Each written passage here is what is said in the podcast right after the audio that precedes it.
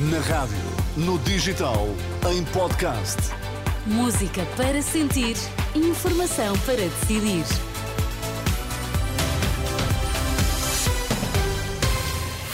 As notícias agora, começamos com os títulos em destaque.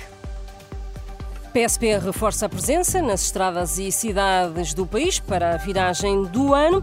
A ASAI apreende mais de uma tonelada de alimentos e suspende a atividade de seis estabelecimentos. Muito boa tarde. A PSP vai reforçar esta noite a fiscalização nas estradas e cidades de todo o país.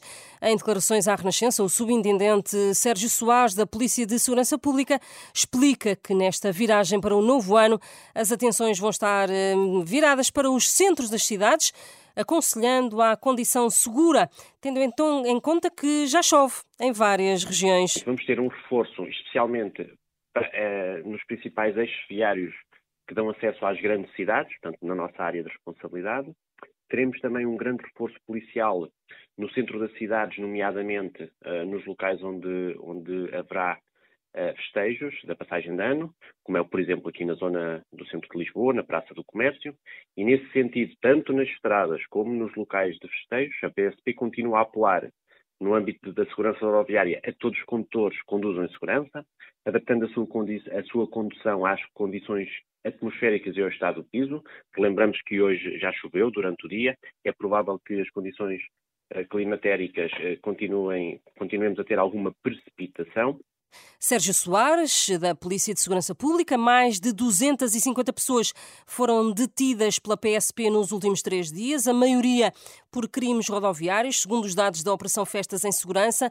A maioria das detenções deveram-se à condução sob o efeito do álcool e por falta de carta de condução. A ASAI apreendeu 1,2 toneladas de alimentos e suspendeu a atividade de seis estabelecimentos. Na sequência de uma operação em todo o país, a Autoridade de Segurança Alimentar e Económica deteve uma pessoa. Um dos estabelecimentos encerrados, por exemplo, dedicava-se a abater animais de forma camuflada e ilegal. O Papa apela aos que têm interesse na guerra para que ouçam a voz da consciência. Depois da oração do Ângelos, este domingo, Francisco recordou os povos martirizados pela violência.